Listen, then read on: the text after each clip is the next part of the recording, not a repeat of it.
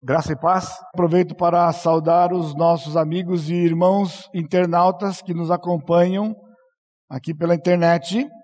Nós estamos numa série de oito mensagens sobre o bom pastor.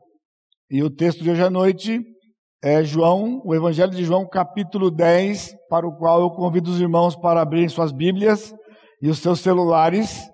Hoje eu não tenho o PowerPoint, mas na terça-feira vai estar lá no site para você poder acompanhar, se você quiser. No Evangelho de João, capítulo 10, versos de 1 a 21. Em verdade, em verdade vos digo: o que não entra pela porta no aprisco das ovelhas, mas sobe por outra parte, esse é ladrão e salteador. Aquele, porém, que entra pela porta, esse é o pastor das ovelhas.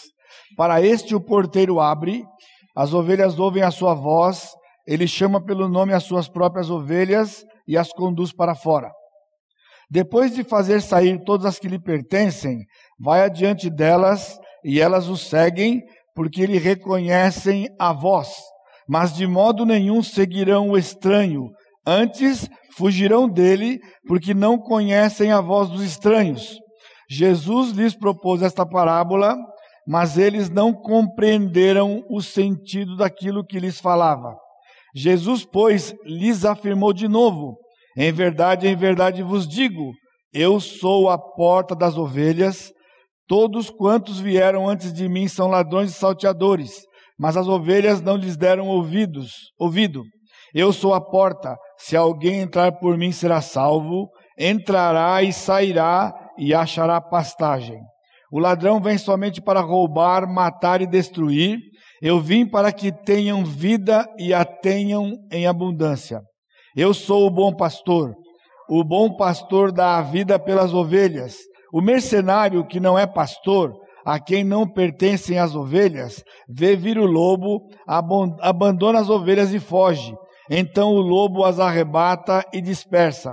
O mercenário foge porque é mercenário e não tem cuidado com as ovelhas.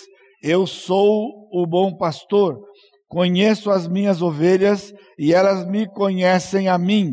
Assim como o Pai me conhece a mim, eu conheço o Pai e dou a minha vida pelas ovelhas. Ainda tenho outras ovelhas, não deste aprisco. A mim me convém conduzi-las, elas ouvirão a minha voz, então haverá um rebanho e um pastor. Por isso o Pai me ama, porque eu dou a minha vida para reassumir. Ninguém a tira de mim, pelo contrário, eu espontaneamente a dou. Tenho autoridade para entregar e também para reavê-la. Este mandato recebi de meu Pai. Por causa dessas palavras, eh, rompeu nova dissensão entre os judeus. Muitos deles diziam: Ele tem demônio e enlouqueceu. Por que o ouvis? Outros diziam: este, este modo de falar não é de endemoniado. Pode, porventura, um demônio abrir os olhos aos cegos? Amém. Então, que o Senhor abençoe a sua palavra e aplique aos nossos corações nessa noite. E eu peço que você cubra a sua cabeça mais uma vez e vamos orar. Amado Deus, nós temos te prestado este culto nesta noite com uma ênfase especial na gratidão na gratidão, porque o Senhor tem estabelecido esta igreja aqui. O Senhor moveu os teus servos lá na outra América para chegar neste lugar, nessa cidade, e plantarem aqui um testemunho da tua palavra, do teu evangelho, do teu amor e do teu poder. E já por 45 anos, esse testemunho tem permanecido exclusivamente pela tua graça e por isso, Pai, nós somos gratos. E nesta noite também nós temos chegado aqui com os nossos corações atentos para ouvirmos a voz do Teu Santo Espírito, o Teu Santo Espírito que habita em nós. Pai, fala aos nossos corações. Aplica, Pai, a Tua palavra, de maneira que nós saímos daqui saciados na nossa sede espiritual, por termos bebido da Tua palavra e tudo isto para a honra e glória do Senhor, no precioso nome de Jesus, nosso Salvador. Amém, Senhor. O ponto de ligação com o contexto anterior deste texto, que é o capítulo 9, é o verso 19. Você pode voltar comigo novamente para João 10, 19. Por causa destas palavras, rompeu nova dissensão entre os judeus. Rompeu nova dissensão. Nova, porque no capítulo 9, no verso 16, nós encontramos, por isso alguns dos fariseus diziam: Este homem não é de Deus, porque não guarda o sábado. Diziam outros: Como pode um homem pecador fazer tais sinais? E houve dissensão entre eles.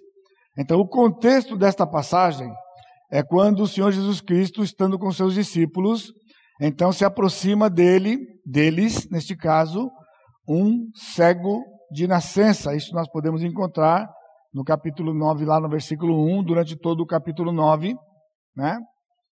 Então, uh, ali é narrado quando o Senhor Jesus Cristo cura este, este homem, manifestando então o poder de Deus na vida dele, em resposta a uma pergunta dos seus discípulos, porque ao virem aquele homem cego de nascença, porque ele era um, um mendigo, ele pedia esmolas, portanto era conhecido da região, e então surgiu uma dúvida no coração dos seus discípulos que perguntaram para Jesus: quem pecou para que ele fosse cego? Ele mesmo ou os seus pais pecaram para que isso acontecesse? Então Jesus disse para os seus discípulos que não era nem ele, nem os seus pais. Certamente Jesus não estava dizendo que eles não tinham pecado, mas que não tinha sido resultado de qualquer pecado, seja dele ou dos seus pais, que tivesse provocado a cegueira, mas disse que aquela cegueira era para que fossem manifestadas as obras de Deus. Portanto, o capítulo 10, de 1 a 21, que nós vamos, nós vamos meditar nessa noite, está dentro deste contexto e, se você vai rever durante a semana a mensagem, eu aconselharia você a ler de novo o capítulo 9 todo, para que você possa entender ainda mais os detalhes deste capítulo 10, de 1 a 21, que está com o título aí na, na Bíblia de Jesus, o Bom Pastor.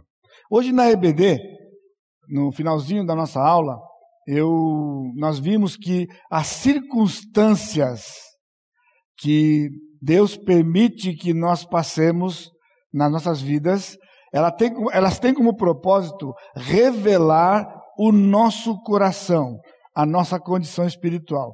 Então, é um expediente de Deus quando Ele permite que passemos por circunstâncias, porque ao atravessarmos por elas, a maneira com que nós reagimos a elas vai por público, vai tornar público, vai revelar aquilo que está no nosso coração, que é apenas do conhecimento de Deus, porque nem de nós mesmos, porque normalmente nós nos avaliamos de maneira inadequada.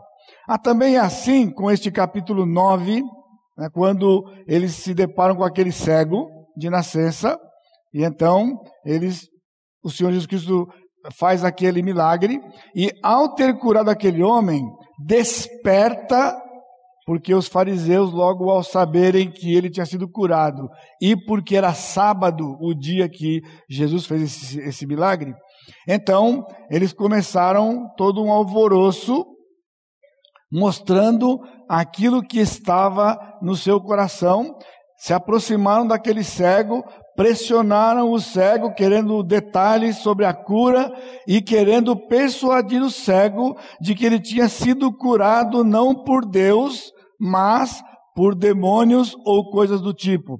Pressionaram, se não fosse suficiente, o cego, sua própria família, terminando com a atitude de expulsá-lo da sinagoga. E os pais não foram expulsos porque quando perguntaram para os pais, eles disseram que não sabiam, porque realmente não sabiam nada a respeito de Jesus, porque receberam apenas a informação do seu filho. Então, a, a cura deste cego é a circunstância que vai levar o Senhor Jesus Cristo a proferir esse discurso. E ele diz que era para a glória de Deus. Mas quais obras seriam evidenciadas naquele momento. Então, primeiro, é óbvio pelo texto, a cura daquele homem. Mas muito maior e mais profundo que isto era a salvação daquele homem que tinha sido expulso da sinagoga. O versículo 35 do capítulo 9 diz o seguinte: Ouvindo Jesus que o tinham expulsado, encontrando-o, lhe perguntou. Aqui nós podemos ver a ternura do coração de Jesus. Jesus, sabendo como ele sabia, não é? Movido pelo Espírito, que este homem tinha sido hostilizado por ter recebido o benefício de Jesus e tinha sido expulso da sinagoga, então ele dá um passo além. Ele já havia trazido um benefício para ele de curá-lo, não é para um homem que era cego de nascença, enxergar pela primeira vez. Mas quando Jesus soube que ele tinha sido expulso da sinagoga, o Senhor se apresentou a ele e se revela a ele como o Messias e cura e, e traz a salvação a este homem. Então Cristo, por conta dessa atitude hostil daqueles fariseus, o Senhor Jesus Cristo profere esse discurso. Portanto, nós podemos ver qual é a audiência, a plateia do discurso de Jesus: os fariseus, o cego e os seus discípulos. Então, os fariseus, naquela controvérsia toda, o cego, objeto da cura, os seus discípulos, e Jesus então começa a fazer esse discurso que nós estamos nos concentrando nos primeiros 21 versículos. O texto que nós lemos está dividido naturalmente em duas partes. Ele está dividido em duas partes e ele contém quatro elementos essenciais para o entendimento do que estava no coração de Jesus ao proferir este discurso. Eu estou dizendo discurso porque no versículo 6, se você pode abrir comigo lá um pouquinho, né? Jesus lhes propôs esta parábola. Na verdade, o texto que saiu da pena do apóstolo consta é, paroimia. Paroimia não é parábola. Paroimia é um discurso, na verdade, ele é um discurso ou uma alegoria que tem um significado não usual. A parábola tem uma conotação ligeiramente diferente. Né? O tradutor escolheu a parábola porque ambas são figuras de linguagem. Porém, ao, ao entendermos o que Jesus está dizendo aqui, nós vamos ver que ele é diferente de quando ele pronunciou parábolas. Na verdade, é alegoria semelhante quando o apóstolo Paulo compara o Monte Jerusalém e o Monte Sinai com Israel, lá no, lá no, no livro de Gálatas. Então é uma alegoria. Perdão, uma alegoria. Os quatro elementos essenciais deste texto para entendimento desta figura de linguagem são porta, pastor, ovelha e vida. Então, são duas figuras que ele vai usar, duas figuras, e nestas figuras nós encontramos esses quatro elementos para o entendimento. As divisões são, respectivamente, versos de 1 a 10, a primeira, e a segunda, versos de 11, de 11 a 18. Eu já mencionei, certamente na sua Bíblia aí você tem um título como este: Jesus, o Bom Pastor. O título que não é inspirado, né? O inspirado é o texto. O título foi acrescentado para nos facilitar, para dar entendimento, a, a, já nos induzir ao entendimento do texto, mas em alguns, alguns lugares eles trazem um pouco de dificuldade para nós, como é o caso aqui. Então, por quê? O, o texto foi, foi rotulado como Jesus o bom pastor, mas quando começamos a ler o texto, na verdade, ele fala da porta. Somente no versículo 11 ele vai falar do bom pastor.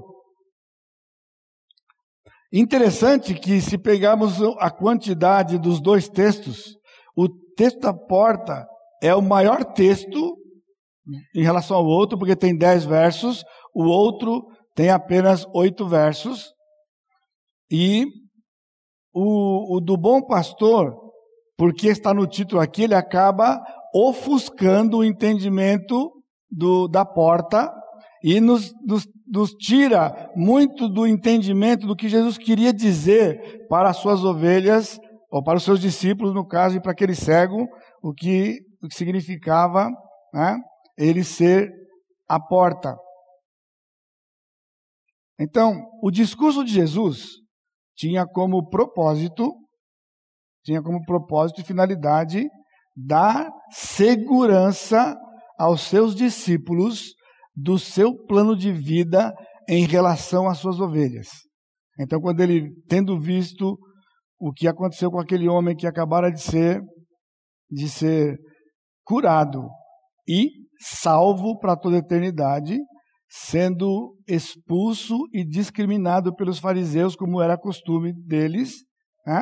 Então, ele começa a falar, trazer esse discurso sobre a porta e o bom pastor em relação às suas ovelhas, para trazer essa segurança para eles de qual, o que ele tinha vindo fazer aqui durante a sua vida aqui na terra.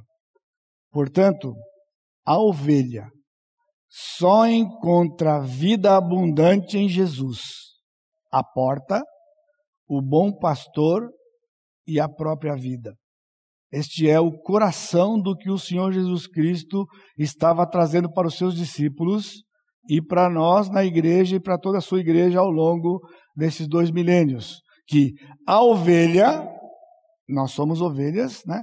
A ovelha só encontra vida abundante em Jesus, mas de maneira bem específica, Jesus, a porta, o bom pastor e a própria vida. Então, primeiramente, verso de 1 a 10, ele fala sobre a porta, que ele é a porta. Então veja, em verdade, em verdade vos digo, o que não entra pela porta do aprisco, no aprisco das ovelhas, mas sobe por outra parte, esse é ladrão e salteador. Então, nesse, esse, esses primeiros dez versículos, ele vai usar a figura da porta para ilustrar a sua pessoa e ministério e propósito de vida aqui no meio, do, no meio do, dos seus discípulos. Esta afirmação de Jesus aparece três vezes nesses dez versículos. E as três vezes tem significado e aplicação diferente. Por exemplo, então ela aparece no versículo 1, 7 e 9. No versículo 1, ele introduz o assunto, versículo 7 ele fala que é a porta, e versículo 9 ele fala que é a porta. Mas veja, no versículo 1, olha o detalhe, ele diz: a porta do aprisco. É a porta do aprisco. Então, para entendermos o que Jesus era como porta, nós temos que entender aqui porta do aprisco. Então, o que é o aprisco? Bom, o aprisco onde ficam as ovelhas não é o céu aprisco aqui não é o céu. Por quê? Porque ladrão e salteador não têm acesso ao céu. Porque aqui ele diz que o pastor entra pela porta no aprisco, mas o ladrão e o salteador não entra pela porta, ele vai entrar por outro lugar, que no caso era o muro que cercava o aprisco. Então, não pode ser o céu, não pode ser a igreja, porque ela não estava ainda inaugurada, e também ladrão e salteador não têm acesso à igreja, às ovelhas dentro deste aprisco que nós chamamos hoje de igreja. Portanto, o aprisco aqui, quando Jesus diz a porta do aprisco, o aprisco era o judaísmo. O judaísmo era o aprisco, que os ladrões salteadores eram os fariseus, que não entravam pela porta, porque a porta é o Senhor Jesus Cristo. E então, quando o, os fariseus abordavam os judeus com a doutrina do judaísmo, rejeitando a pessoa do Senhor Jesus Cristo, Jesus está dizendo que eles estavam querendo entrar no aprisco pelo muro e não pela porta, porque a porta era o lugar onde o pastor ficava para proteger a sua ovelha. Os, os, os proprietários de ovelhas da época mais pobres, né, eles tinham, eles se juntavam no aprisco para vários rebanhos e como eles tinham pouco recurso, normalmente quem ficava na porta para proteger as ovelhas era o próprio pastor. Depois que as ovelhas entravam pela porta, então, por aquele espaço, ele ficava ali na porta e ali ele permanecia todo o tempo que a ovelha estava lá, de maneira que o ladrão se ele viesse entrar naquele espaço, teria que passar primeiro pelo pastor. E o pastor, com o seu cajado e com a sua vara, não permitiria que ele entrasse. Então, para que ele pudesse molestar, matar ou roubar ovelhas dentro do aprisco, eles tinham que subir pelo muro. Jesus está dizendo então que, de novo, lembra, o cego foi expulso da sinagoga.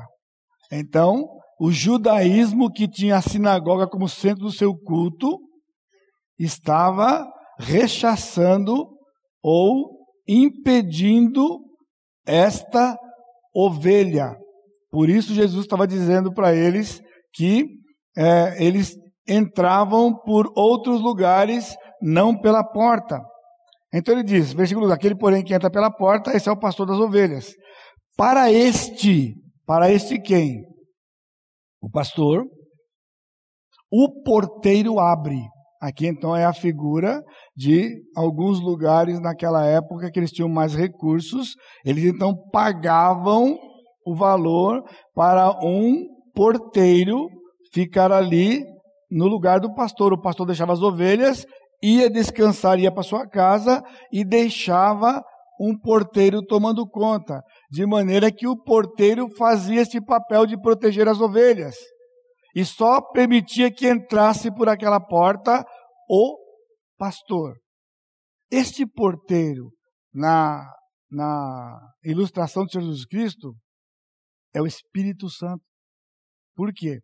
Porque o Espírito Santo permite que o pastor entre no rebanho as ovelhas identificam o pastor e as ovelhas só podem reconhecer o pastor por conta da função, no caso, como nós sabemos de nós, né?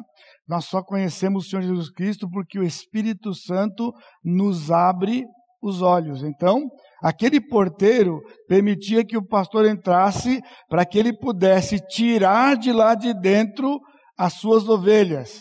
Então, Jesus agora teria que, como pastor, entrar lá no judaísmo e tirar as suas ovelhas lá de dentro. Ele diz, versículo 3 ainda continuando, para o porteiro ele abre, as ovelhas ouvem a sua voz, a ovelha do a voz do pastor, ele chama pelo nome as suas próprias ovelhas e as conduz para fora. O que, que você está percebendo? Que essa primeira parte da, da ilustração de Jesus não se aplica a nós. Não tem a ver conosco. Ele está falando de uma coisa específica daqueles dias, quando ele veio para os seus e de, dentro dos judeus do judaísmo havia ovelhas que lhe pertenciam e ele tirava essas ovelhas de lá de dentro, como ele acabara de fazer com aquele cego. Aquele cego era rejeitado pelos fariseus, mas era uma ovelha do Senhor Jesus Cristo, por isso que quando ele foi expulso, Jesus esperou que ele fosse expulso da sinagoga, para então se apresentar a ele, se revelar a ele salvá-lo e deixar demonstrado e claro que ele era uma ovelha do Senhor Jesus Cristo. Ele chamou. Então, naquela época, dos dias de Jesus aqui na terra, Jesus fez isso durante todo o seu ministério. Por exemplo, ele acabou de fazer com o cego. Mateus capítulo 9, nós não vamos lá, mas você pode ler depois, Mateus capítulo 9, ele passa pela coletoria e ele conta quem? Mateus, Levi. E ele chama Levi.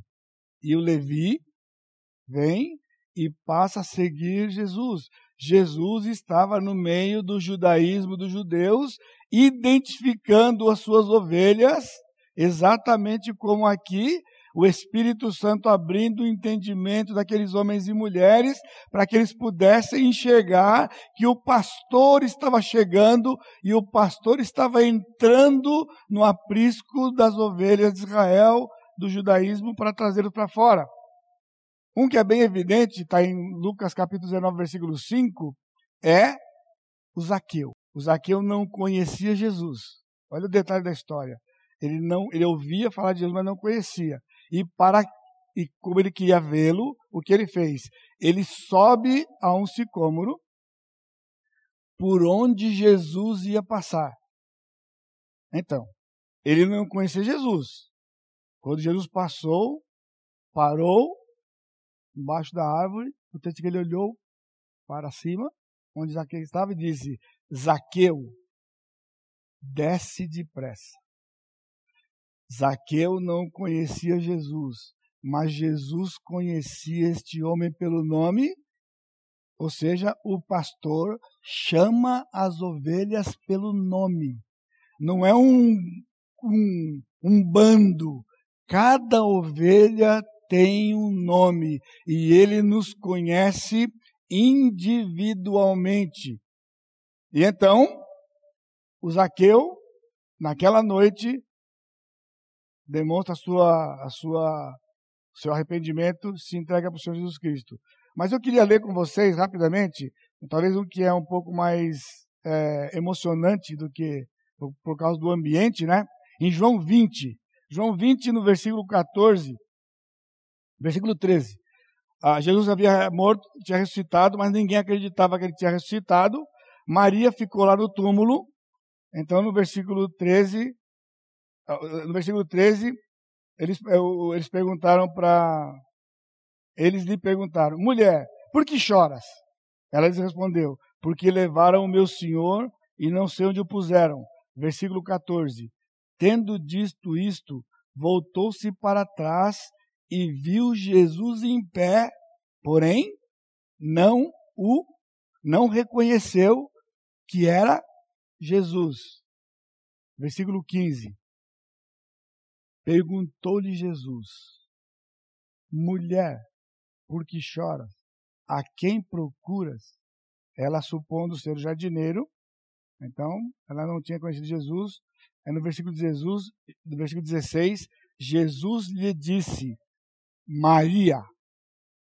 Quando ele disse Maria, ela voltando-se lhe disse em hebraico Rabone.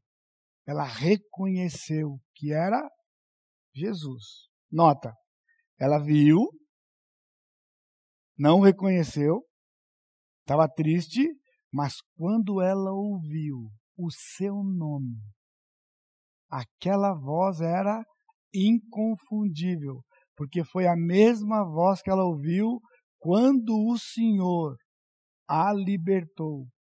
Aquele mesmo nome. O Senhor veio chamar pelo nome as suas ovelhas. O versículo o versículo 7, o versículo versículo 4. Depois de fazer sair todas as que lhe pertencem, vai adiante delas, elas o seguem porque lhe reconhecem a voz, mas de modo nenhum seguirão o estranho, antes fugirão dele porque não conhecem a voz dos estranhos. Por quê? Porque naquele lugar chamado aprisco era um lugar onde ficava muitas ovelhas de vários pastores. E cada pastor, quando ele chegava no rebanho, no aprisco, ele passava pela porta porque era pastor, ele chamava as suas ovelhas. E somente as suas ovelhas saíam porque identificavam a sua voz. Era impossível que um outro pastor chegasse e chamasse e aquela ovelha o seguisse. Por isso ele disse: depois que ele tirou as suas próprias ovelhas, então ele sai e elas o seguem e vão segui-lo, porque ele vai levá-las a pastos verdejantes. Versículo 6: Jesus lhe propôs a parábola mas eles não compreenderam o sentido daquilo que eles falaram. Ouviram por quê? Era uma, era uma figura, eles ficaram atônitos. Então, no versículo 7, Jesus fala a segunda vez sobre a porta. Jesus, pois, lhes afirmou de novo: Em verdade, em verdade vos digo, eu sou a porta das ovelhas. Lembra no versículo 1? Ele é a porta do aprisco, era exclusivo para os judeus que ele ia tirar do judaísmo durante o seu tempo de vida. Agora ele diz para eles: Eu sou a porta. Em verdade, em verdade vos digo, eu sou a porta das ovelhas. Só das ovelhas a porta das ovelhas. Então, exclusivamente para as ovelhas da casa de Israel. Jesus e os seus discípulos, durante uma parte do seu ministério, eles tinham um trabalho exclusivo com as ovelhas de Israel. No capítulo 10, quando Jesus escolheu os doze, em Mateus 10, quando ele escolheu os doze, ele enviou-os e disse: Vocês devem ir, preferencialmente, as ovelhas perdidas da casa de Israel. Jesus está dizendo agora, vocês não entenderam o que eu estou dizendo? Eu vim buscar as ovelhas perdidas da casa de Israel. Ele não veio buscar todos os judeus daquela época. Ele veio buscar exclusivamente as suas ovelhas. Então ele disse: Todos quanto vieram antes de mim são ladrões e salteadores, mas as ovelhas não lhe deram ouvido.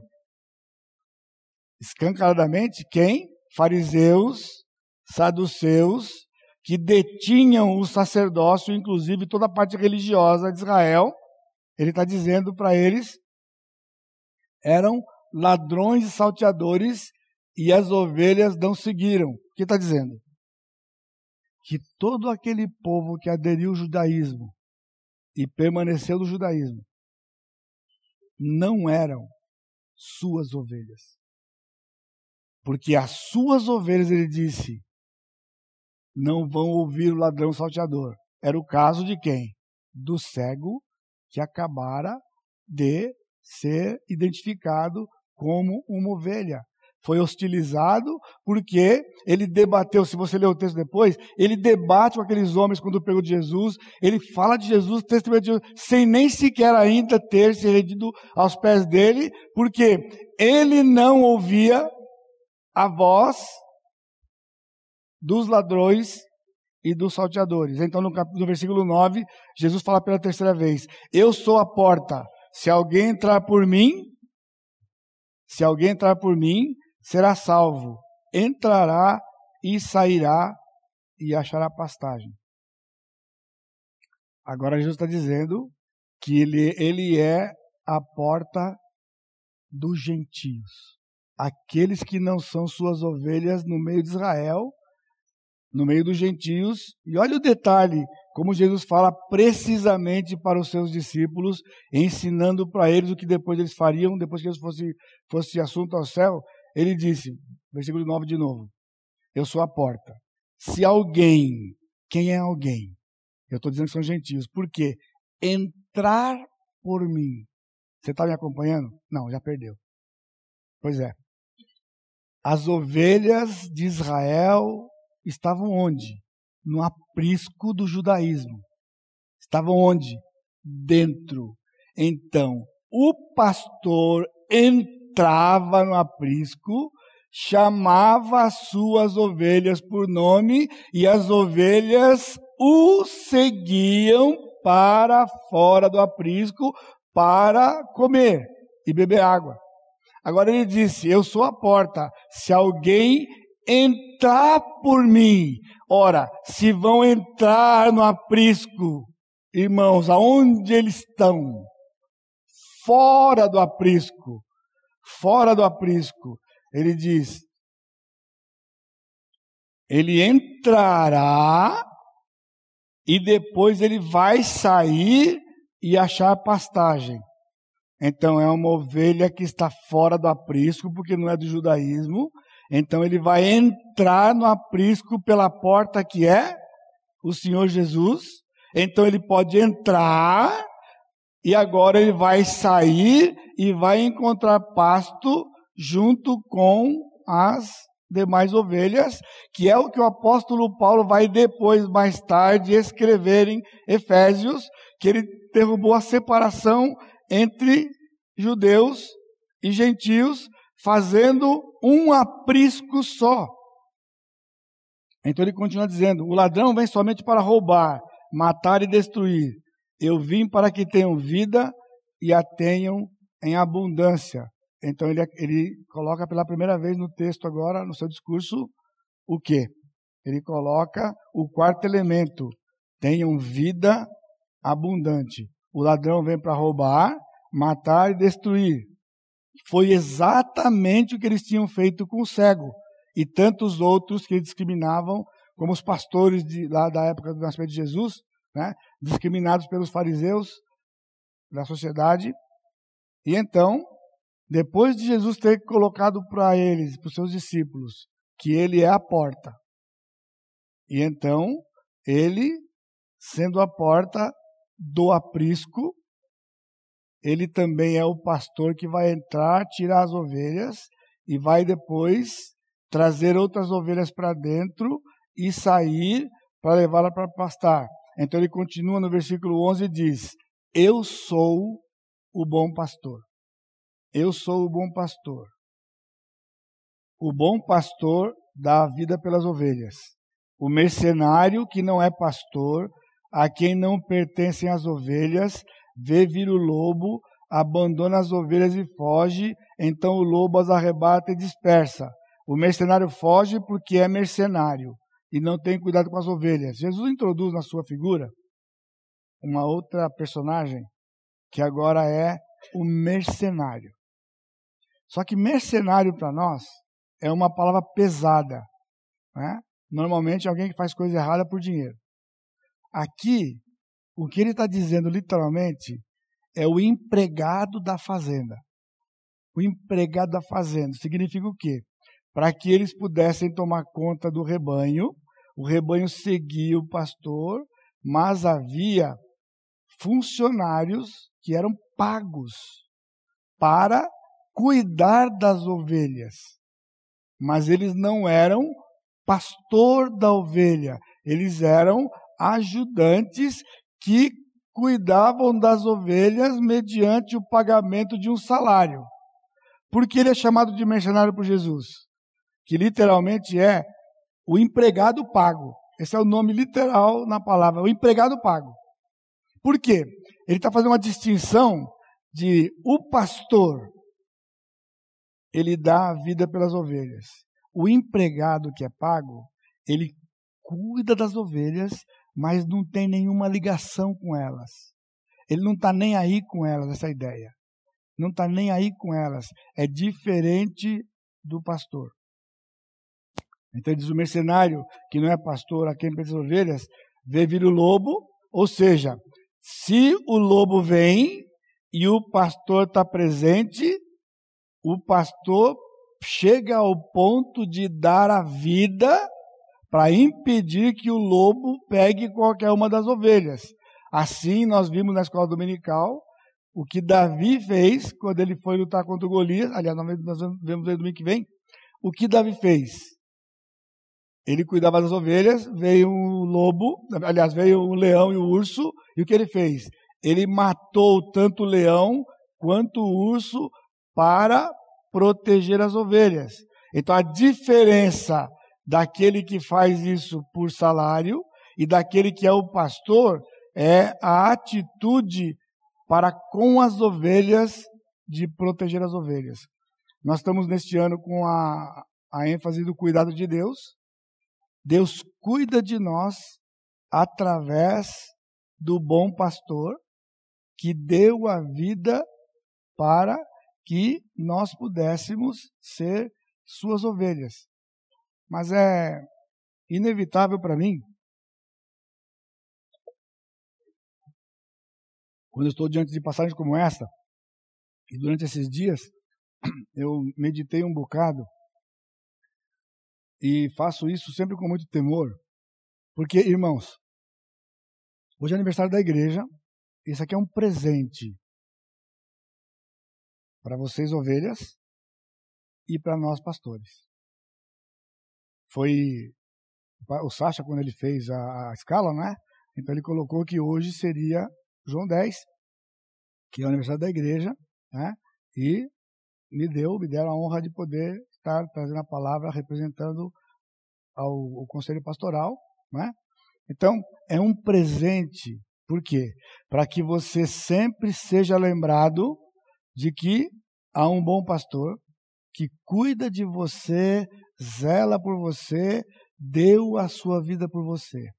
Porém, este bom pastor, ele também estabeleceu pastores para efetivar, num certo nível, este cuidado para com vocês. Então, por que é um presente para nós? E muito temor, porque ao ver como Jesus faz, nós só temos duas possibilidades, irmãos. Nós, homens, pastores. Ou vamos ser mercenários, ou vamos imitar o pastor.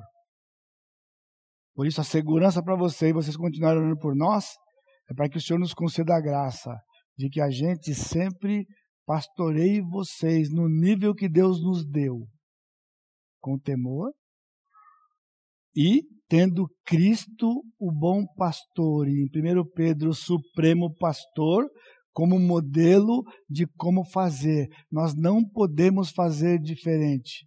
Conversava com um grupo de nos homens ontem no nosso Day Man, se você não foi, perdeu. Mas vai ter outro. Obrigado, quem acordado aqui. Tem uns acordados aqui. Estou acabando, tá bom? É festa.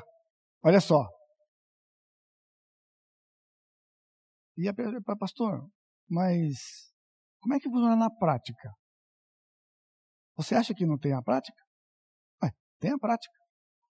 Pastor, ele protege a ovelha. Estou falando de nós agora, homens. Né? Por quê? Vocês da Igreja Batista Maranata são nossas ovelhas. Né? Agora que é o perigo, né? Vocês conhecem a nossa voz ou não? Nos cinco timbres diferentes. Por quê? A opção vai ser outro de outro lugar, da internet, da onde for, que vão ministrar para você e você vai ouvir. Aqui disse, Jesus disse que a ovelha dele, no caso Jesus, como bom pastor, a ovelha ouve a sua voz e nunca ouve a voz do estranho. Isso também se aplica ao nosso relacionamento, porque nós recebemos de, de, de Deus essa incumbência de cuidar de vocês. Mas se vocês ouvirem a voz de outros pastores que não sejam, sejamos nós cinco, você não está vivendo como ovelha. E você vai sofrer por conta disso. Porque se você ouvir e se você conhece a voz dos seus pastores, esta é a sua segurança, porque nós temos buscado a todo tempo a graça e misericórdia do Senhor para pastorear vocês, tendo como modelo o Senhor Jesus Cristo, o bom pastor. E por isso Jesus disse: Eu sou o bom pastor. Mas aqui tem uma surpresinha para nós também. A palavra bom que está aqui é uma palavra não usual Porque existe uma palavra comum na língua do Novo Testamento para bom. Aparece muitas vezes. E quando a gente veio para o texto, já achou que era essa, mas não era. Ele colocou, ele usou, ele pronunciou uma outra palavra. E essa outra palavra que ele pronunciou aparece algumas outras vezes no Novo Testamento, e ela significa excelente e digno. E a grande força dela, diferente daquela outra que é comum, é a dignidade. Por exemplo, a palavra bom aparece no Evangelho de João no capítulo 2. Lembra das bodas de Cana da Galileia? Quando acabou o vinho, pediram para Jesus, e Jesus então transformou a água em vinho. Quando o mestre Sala, que não era da casa da escola de samba, lá é o mestre Sala, é o camarada que tomava conta do vinho, foi lá e provou o vinho, o que ele disse? Poxa, mas todo mundo usa o bom vinho primeiro e vocês deixaram o bom vinho depois? E essa palavra, ele está dizendo que vocês deixaram o vinho digno. Sabe o que é vinho digno? Porque casamento era uma festa que requeria um vinho diferente, um vinho bom. Diferente do sangue de boi. ok. A maior parte no Rio, só Rio quem conhece. Agora complicou o pessoal, porque Rio quem conhece, né? Sangue de boi, pessoal, é um vinho que se você for lá no os da vida, é dois real, três real. Agora, se você for comprar um outro vinho de pedigree, ele é muito mais caro que isso. Esse é vinho famoso, né? Então, se você vai fazer uma festa especial, e se você puser sangue de boi, não vai dar certo. Tem que ser aquele caro. Então, o bom é que aquela ocasião requeria um vinho digno. Por isso ele usou aquela palavra. A palavra também aparece em Mateus 3, quando Jesus fala de que uma árvore boa produz fruto bom, um fruto excelente e digno. E este fruto é o fruto do Espírito, que está em Gálatas capítulo 5. O fruto do Espírito é digno na sua espiritualidade, porque só pelo Espírito. Quem não tem o Espírito de Deus não produz este fruto bom, produz o fruto mau. Jesus disse: Eu sou o bom pastor. E o pastor digno e excelente, como diz aqui, ele dá a sua vida pelas ovelhas. E ele continua dizendo, versículo 14: Eu sou o bom pastor, conheço as minhas ovelhas e elas me conhecem a mim. Ele faz aqui, inclusive, uma, uma ênfase na língua, me conhece a mim. Porque só conhece a mim, estava não, me conhece a mim. E o verbo conhecer aqui significa conhecer por experiência. Ele conhece você antes da fundação do mundo, ele viu você, ele conheceu você, ele amou você. Não era nada intelectual e nem nada de uma visão futura. Infelizmente, muitos teólogos afundam aqui, dizendo que Deus olhou para frente, viu que você ia escolhê-lo e ele escolheu você. Heresia pura. Porque quando ele fala conhecer, é conhecer por experiência. Este verbo conhecer era usado na tradução antiga quando um homem coabitava com a mulher. O texto diz: E Fulano conheceu a sua mulher e ela gerou um filho. Pessoal, não é um conhecer de olhar. Esse conhecer de olhar não engravida ninguém, não. Para engravidar é mais do que olhar. Então Deus não olhou nada. Deus nos conheceu, nos amou e nos chamou para sermos suas ovelhas. E não, o Sacha, inclusive, no primeiro depoimento que ele deu aqui, ou foi lá no vídeo, não sei, falou, é obra exclusiva e total de quem? Dele. Você lembra da frase? A ovelha só tem vida abundante em Jesus, o pastor, a porta, o pastor e a própria vida. Não há nada de participação da nossa parte. E esse conhecimento, para você saber a profundidade, ele diz, versículo 15: Assim como o Pai me conhece a mim, e eu conheço o Pai, e dou a vida pelas ovelhas. O mesmo conhecimento que Jesus tem do Pai e o Pai de Jesus. É o mesmo conhecimento que ele diz que ele conhece você e eu, como suas ovelhas, e por isso ele tem toda uma atitude de cuidar de nós. Finalmente, no versículos 15 a 18, no 15b, ele diz: Assim como o Pai me conhece, eu conheço o Pai, e dou a minha vida pelas ovelhas. Então, terceiro, a vida. É Jesus porta, pastor e a própria vida. Ele diz: Eu dou a minha vida. Diferente do versículo 11, quando ele diz: O pastor dá a vida pelas ovelhas. Era o primeiro ponto de entrada para eles entenderem a diferença. Quando chega aqui, ele estreita, ele diz: Eu dou a minha vida. Não era qualquer vida, a vida dele. E só a dele, que não é uma vida biológica, a palavra que ele está usando aqui para vida é a mesma de João 14. Eu sou o caminho, a verdade e a vida.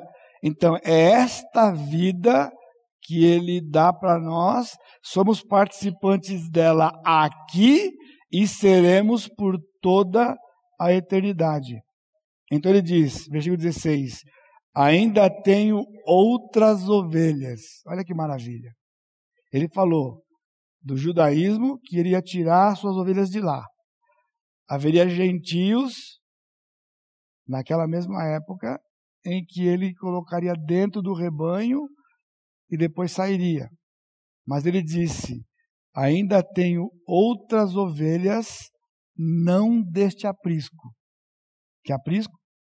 Lembra? Os judeus. E ele tirou suas ovelhas de lá. Quem? Nós nós. A mim me convém conduzi-las exatamente como ele fez com os judeus, com os gentios da época. Ele vai fazer por toda a era da igreja, chegando até nós. Ele diz: convém conduzi-las, conduzi-las, e não podia ser diferente. Elas ouvirão a minha voz. irmãos.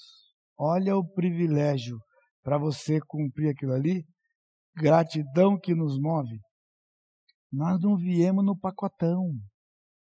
Ele viu você, amou você, chamou você, escolheu você, chamou você, e quando ele vou chamar, ela vai ouvir a minha voz. Só quem é dele ouve a voz dele.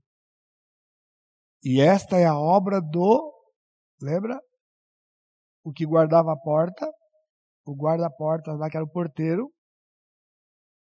O Espírito nos faz identificar aquela voz.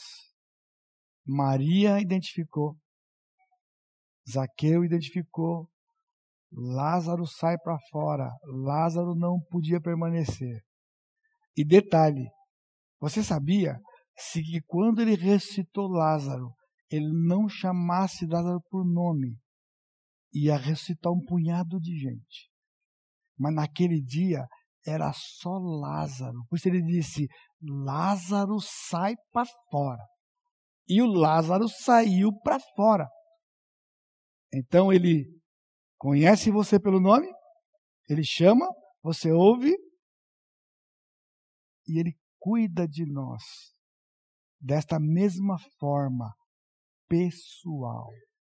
E nota, eu não sei o que você está passando por esses dias, mas Ele é o bom pastor, deu a sua vida por você e por mim, Ele cuida de você e de mim, e as circunstâncias que Ele permite é para revelar o nosso coração para com Ele. E Ele então vai nos conduzindo como pastor para os pastos verdejantes e para as águas tranquilas. E ele termina esse texto dizendo: Ninguém tira a minha vida. Eu espontaneamente dou. Eu tenho poder para dar e para tirar. Sabe o que significa, meus irmãos? Jesus não foi vítima de ninguém e de nada. Não foi vítima dos judeus cegos, não foi vítima dos soldados romanos, não foi vítima da fraqueza de Pilates, Pilatos, não foi vítima dos, dos líderes de Israel. Ele disse: Eu dou a minha vida. E eu termino lendo para você uma passagem que só João escreve, que está em João 18, João 18, Evangelho de João 18, quando eles encontraram com Jesus lá no versículos 5, João 18, 5. Responderam, responderam-lhe. Ele perguntou: a quem buscais? A Jesus Nazareno. Então Jesus lhe disse: Eu sou. O que aconteceu? Ora, Judas, o traidor, estava também com eles. Quando, pois, Jesus lhes disse: Eu sou, recuaram e caíram por terra. É pequenininho, está escondidinho aqui. Mas sabe o que é isso?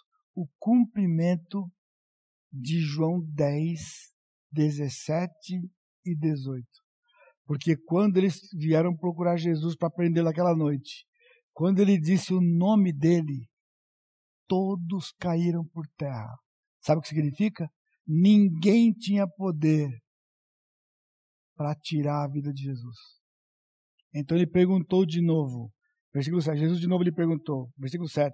A quem buscais? Respondeu Jesus Nazareno. Então lhes disse: Já vos declarei que sou eu. Se nós pudéssemos encenar isso aqui, Jesus disse: Sou eu. Então eles podiam prender Jesus e levar Jesus. Jesus sempre teve controle completo daquela situação, porque ali era o bom pastor dando a vida por nós. E a pergunta, a, a reflexão é o seguinte: se ele deu a sua vida por nós, o que pode acontecer que ele não consiga ou não tenha um plano na minha vida e na sua para cuidar de você e de mim. Não há limites. Não há limites. Deus cuida de nós, mas num plano que ele estabeleceu para nos tornar mais, mais parecido com o seu filho. Curva sua cabeça. Amado Deus, te agradecemos Porque o Senhor Jesus Cristo, o nosso Deus, o bom pastor, ele deixou a sua glória e ele veio aqui para dar a sua vida por nós. Agora, Pai, nos ajuda pela tua graça e misericórdia a compreendermos e vivermos esta verdade de que a ovelha só encontra vida abundante em Jesus. A porta, o pastor e a própria vida. Pois é no nome de Jesus que nós te agradecemos e te louvamos. Amém, Senhor.